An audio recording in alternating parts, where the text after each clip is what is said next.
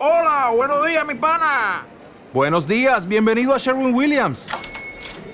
¡Ey! ¿Qué onda, compadre? ¿Qué onda? Ya tengo lista la pintura que ordenaste en el ProPlus app. Con más de 6.000 representantes en nuestras tiendas listos para atenderte en tu idioma y beneficios para contratistas que encontrarás en aliadopro.com. En Sherwin Williams somos el aliado del PRO.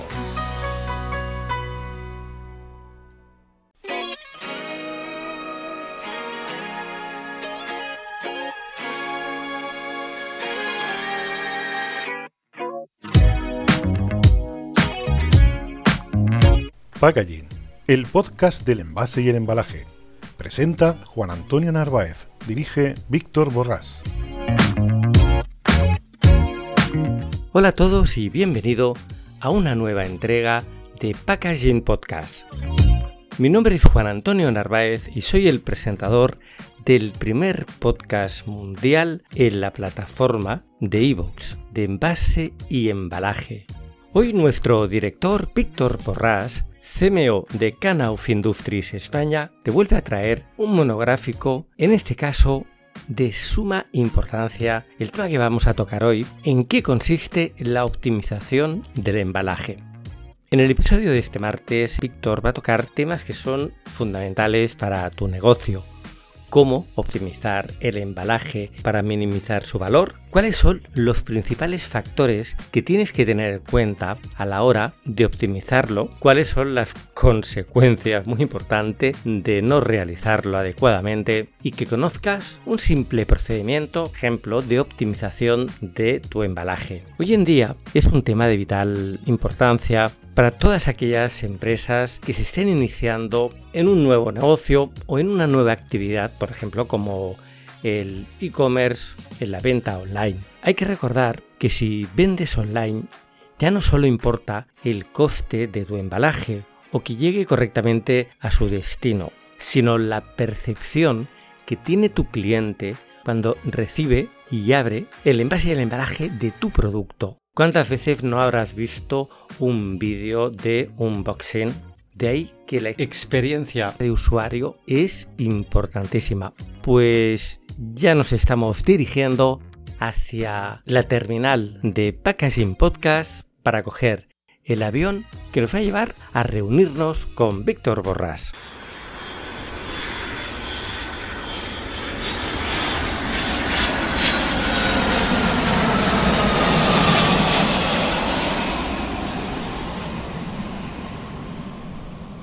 Hola, ¿cómo estáis, queridos oyentes? Aquí en Packaging Podcast, como todos los martes. Para aquellos que no me conozcáis, soy Víctor Borrás, soy el responsable de marketing de Nauf Industries en España y hoy, a diferencia de la semana pasada, vamos a tocar un tema un poquito más genérico. ¿Sabéis de la importancia de lo que en algunos podcasts anteriores hablamos del costo logístico, que son todos y aquellos input que al final graban ese coste, vamos a decir, del embalaje, donde engloban todas y cada una de las operaciones desde que sale nuestro producto del lineal y tienen todo el coste añadido de el material utilizado, el embalaje, el tiempo de almacenaje, el espacio que ocupa en nuestro almacén, tiempos de acondicionamiento del producto, tiempos de desplazamiento, tiempos de carga, material útil y óptimo para la entrega al cliente, rechazos realizados por no utilizar el mejor embalaje o no un embalaje adecuado para el canal que hemos elegido, etcétera, etcétera. Es decir, son un montón de condicionantes y de factores que debemos de tener en cuenta a la hora de valorar nuestro costo logístico.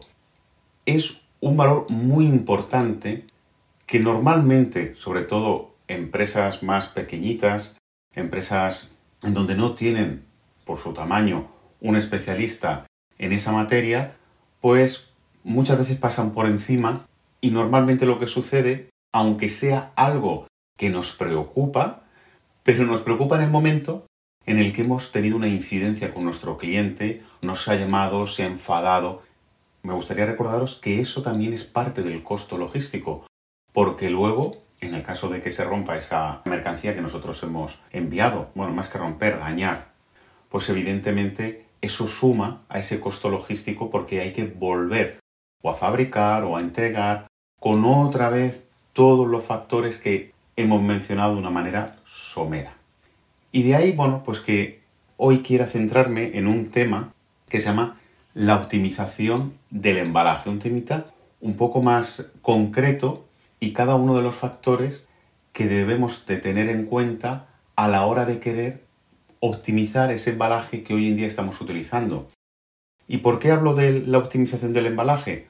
Porque es uno de los factores que hay que tener en cuenta con esa tendencia, en la cual yo pues estoy muy, me alegro, estoy contento, porque creo que es muy importante, y es intentar de reducir esos costes en materiales y en tiempos, pero, y esto es lo más importante, cumpliendo la finalidad o la función para la cual fue diseñada. Es verdad que, hombre, yo siempre aconsejaría que esa optimización del embalaje pues fuese realizada por una empresa experta que nos pudiese dar esa, esa solución adecuada al producto que tenemos que embalar. Es un tema complicado.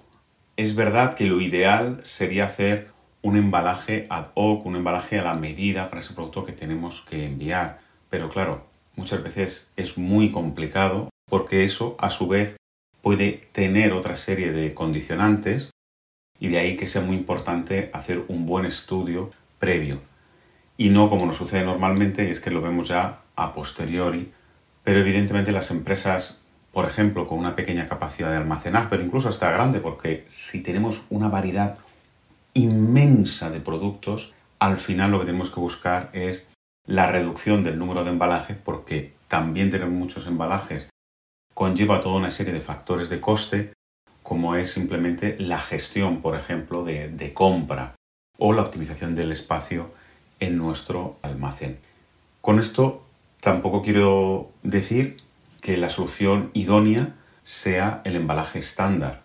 A veces es que no hay más remedio que sea esa solución la que tengamos que coger. Pero aunque estemos utilizando soluciones de embalaje estándar, debemos estudiar si esos elementos de protección, de sujeción, son los más adecuados o no existen otras soluciones en el mercado que nos ayuden a evitar esos posibles problemas, a disminuir nuestros costes y no siempre tiene que estar añadido al precio del elemento, que también lo hemos dicho muchas veces. A veces encontramos una solución que a priori nos puede parecer de mayor valor, pero nos olvidamos de que en ese proceso de cálculo de coste tenemos las horas de manipulación. Y al final, todos sabéis que el coste de manipulación es bastante más elevado normalmente que el coste de una pieza de protección o de sujeción. Pero bueno, vamos a empezar a ir organizando un poquito por distintos conceptos, ¿vale?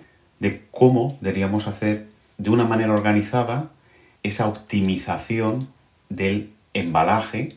En este caso vamos a hablar del embalaje industrial, aunque sinceramente desde un punto de vista alimentario o del mercado de alimentación, pues hay que añadirle alguna condición más, pero básicamente son las mismas. La optimización del embalaje o optimizar embalaje tiene cuatro factores básicos que tenemos que tener en cuenta.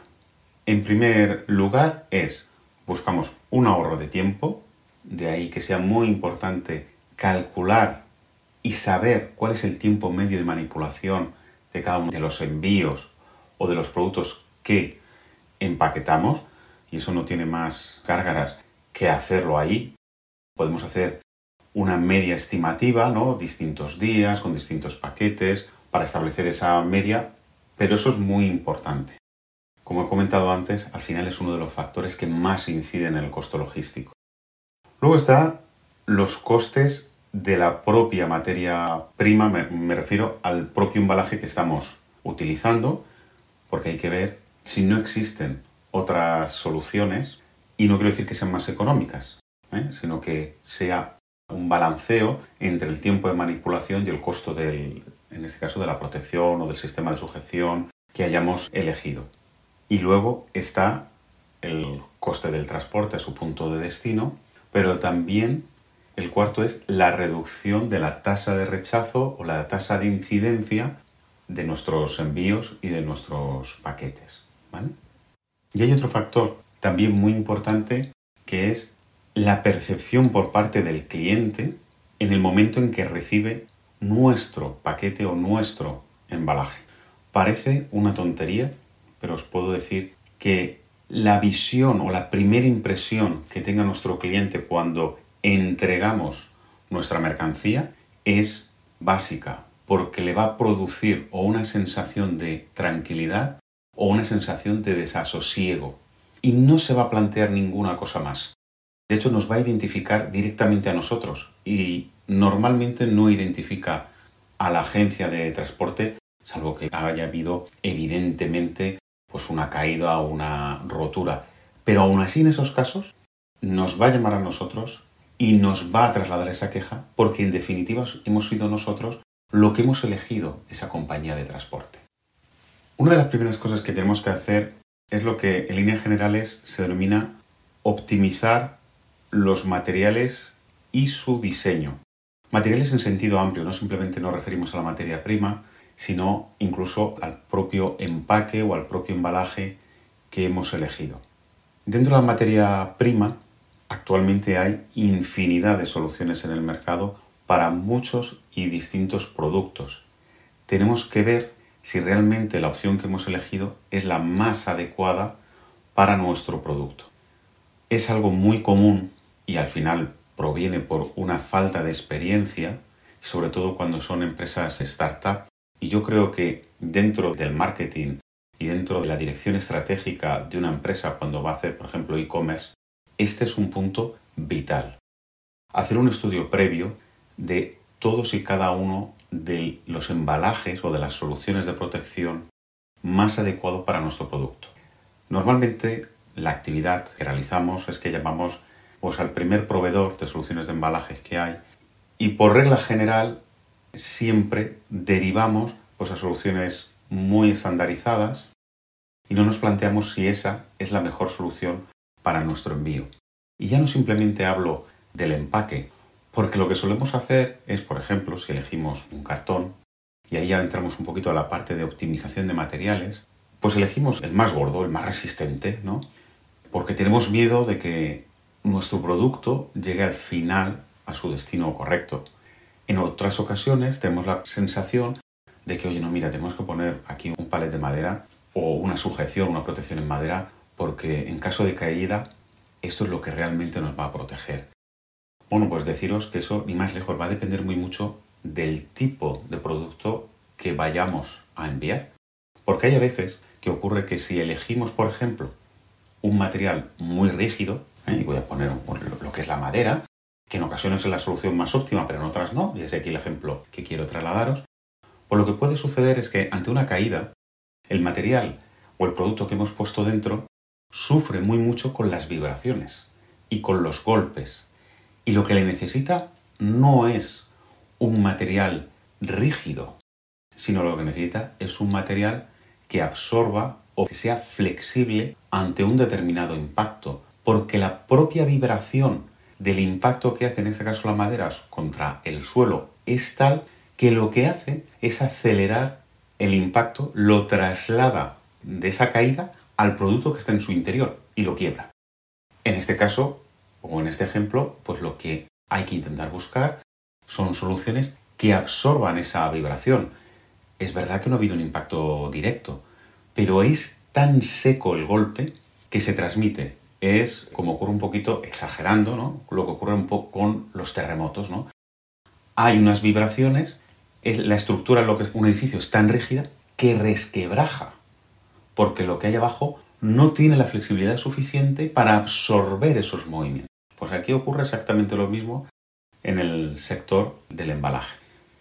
En otros casos, hoy elegimos lo más grueso porque, bueno, pero elegir lo más grueso a lo mejor no está protegiendo nuestro producto, porque a lo mejor nos olvidamos de que en su interior se produce un movimiento y a lo mejor ese no es el mejor motivo. Con esto es que poquito a poco tenemos que ir de fuera hacia adentro y de dentro hacia afuera analizando. Uno, oye, vamos a elegir esta caja. ¿Qué tipo de producto es? ¿Pesa mucho o pesa muy poco? En función del peso, evidentemente, como tiene que tener una tasa de compresión, cuanto más pesado sea el producto que contenemos en su interior, mejor sujeto ha de estar para que no se produzcan movimientos que rompan o desplacen ese producto que está en su interior con el embalaje que lo sujeta o lo protege. De ahí, por ejemplo, que a veces la solución más óptima pues, para enviar un motor pues sea atornillándolo a un palet, porque pesa tantísimo que lo más adecuado es que esté sujeto para evitar esos movimientos. ¿Necesita alguna otra protección más? No, pues seguramente con esa jaula de madera o esa jaula de, de hierro, sin ninguna otra protección, al estar atornillado, sea más que suficiente, por lo que estamos evitando es que se desplace dentro de, su interior. De ahí que cuando hemos elegido ese embalaje o ese embalaje primario, ya nos olvidamos del tema de paletización, ¿vale? Pues lo que tenemos que ver es cuál es la manera o cuál es el producto que en su interior debemos tener para evitar el desplazamiento de esa mercancía que vamos a enviar. Y soluciones hay miles, que ya lo vimos la semana pasada con el tema de soluciones de relleno o la otra con soluciones de esquineras y cantoneras con los distintos materiales que existen. ¿vale? La cuando estamos optimizando los materiales, no simplemente hay que ir a aquello que creemos que es lo mejor porque es más gordo, no, o más pesado, no. Tenemos que ir evaluando si, uno, aguanta el peso suficiente, dos, el producto de en su interior no se mueve. Tres, las dimensiones que hemos elegido de nuestro envase en función de la mercancía que tenemos que elegir, pues es apta para un sistema de paletizado pues americano o europeo. Tres, oye, cuando ya lo he metido en la caja y lo tengo que apilar, oye, la caja que he elegido, hay un desplazamiento y así todos los puntos. Pero cuando estamos hablando del embalaje, ya no solamente me refiero a la caja, sino que después, cuando hablamos de optimizar materiales, tenemos que ver, oye, ¿estoy eligiendo la cinta adhesiva más adecuada? Porque a veces nos vamos a una cinta adhesiva económica y no nos damos cuenta que la calidad del adhesivo que hemos utilizado, que también oísteis en algún capítulo anterior, pues es básico. ¿Por qué? Porque si la cinta que estamos utilizando para hacer el cierre no tiene el adhesivo adecuado para el material que hemos elegido, pues ya sea cartón, ya sea, voy a decir exagerado, ¿no? Madera, o soluciones de plástico como puede ser el poliestireno, o puede ser el polipropileno, o puede ser el polietileno, etc. Porque no todos los adhesivos son adecuados para el tipo de material que tenemos que cerrar. Y claro, ¿qué hacemos? Utilizamos más cantidad y eso tiene una serie de consecuencias a posteriori. Lo mismo, y os recuerdo que a aquellos que no lo hayáis oído, pues haceros al, capítulo anterior donde hablamos del relleno, no todos los rellenos son óptimos. Porque imaginaros, ¿eh? Oye, sí, es que estoy eligiendo aquí estas, estos chips, estas patatillas, ¿no? De poliestireno, de polietileno, o ese papel arrugado que utilizamos. ¿Pero es el adecuado? Pues a lo mejor no. Porque si pesa mucho, a lo mejor ese papel arrugado que hemos puesto a todo alrededor, simulando esas esquinas, pues al final se desplaza. De hecho, hay una cosa sorprendente que también os comento que viene dado por eh, optimizar los tiempos de, de manipulación, ¿no? Que habréis visto que en algunas cadenas de gran distribución de e-commerce ya eligen cajas donde su interior ya tiene una sujeción plástica que lo que hace es como si fuese unas cinchas, ¿no? Lo adhiere directamente a, en este caso, al embalaje, ¿vale? Y como que hace como una especie de vacío, entonces lo, lo deja ahí sujeto para evitar su movimiento y queda un montón de aire a su alrededor para que cuando impacta, pues no se dañe lo que es su interior con este planteamiento que estoy haciendo, muchos diréis, oye, pero es que, madre mía, me han enviado un pedazo caja para un producto súper pequeño. Bueno, hay que tener en cuenta, que estoy seguro que ellos ya habrán hecho su estudio, que cuando tú estás negociando con una compañía de transporte, tú ya tienes la unidad mínima entre peso-volumen, ¿vale? Ya sabéis que el volumen incide mucho más en el tema del precio. Y entonces lo que hacen es decir, oye, vale, sí, hay mucho aire, pero como está dentro del peso-volumen mínimo que yo tengo negociado con mi transportista, pues a mí me es óptimo porque me estoy ahorrando un tiempo de manipulación. ¿no? Ahí os hago un supuesto de la importancia de optimizar el embalaje.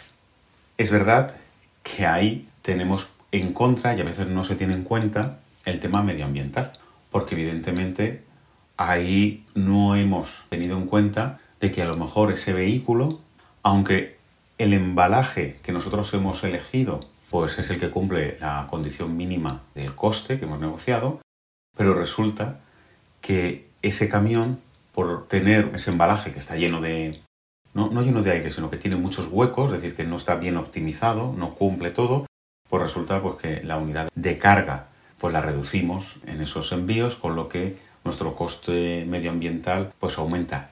Y que el consumidor final hoy percibe quien no nuestras casas cuando venimos de hacer la compra en un supermercado bueno pues empezamos a vaciar a desmontar y nos damos cuenta de que después de hacer la compra de la semana pues hemos llenado una bolsa llena de cartón, de plástico, ¿no? Y dices, madre mía, pues es que se, se ocupa más sitio todo el embalaje de lo que al final he metido en el frigorífico, ¿no? Pues esa misma sensación tenemos cuando nos hacen un envío desde un punto de vista industrial, ¿no?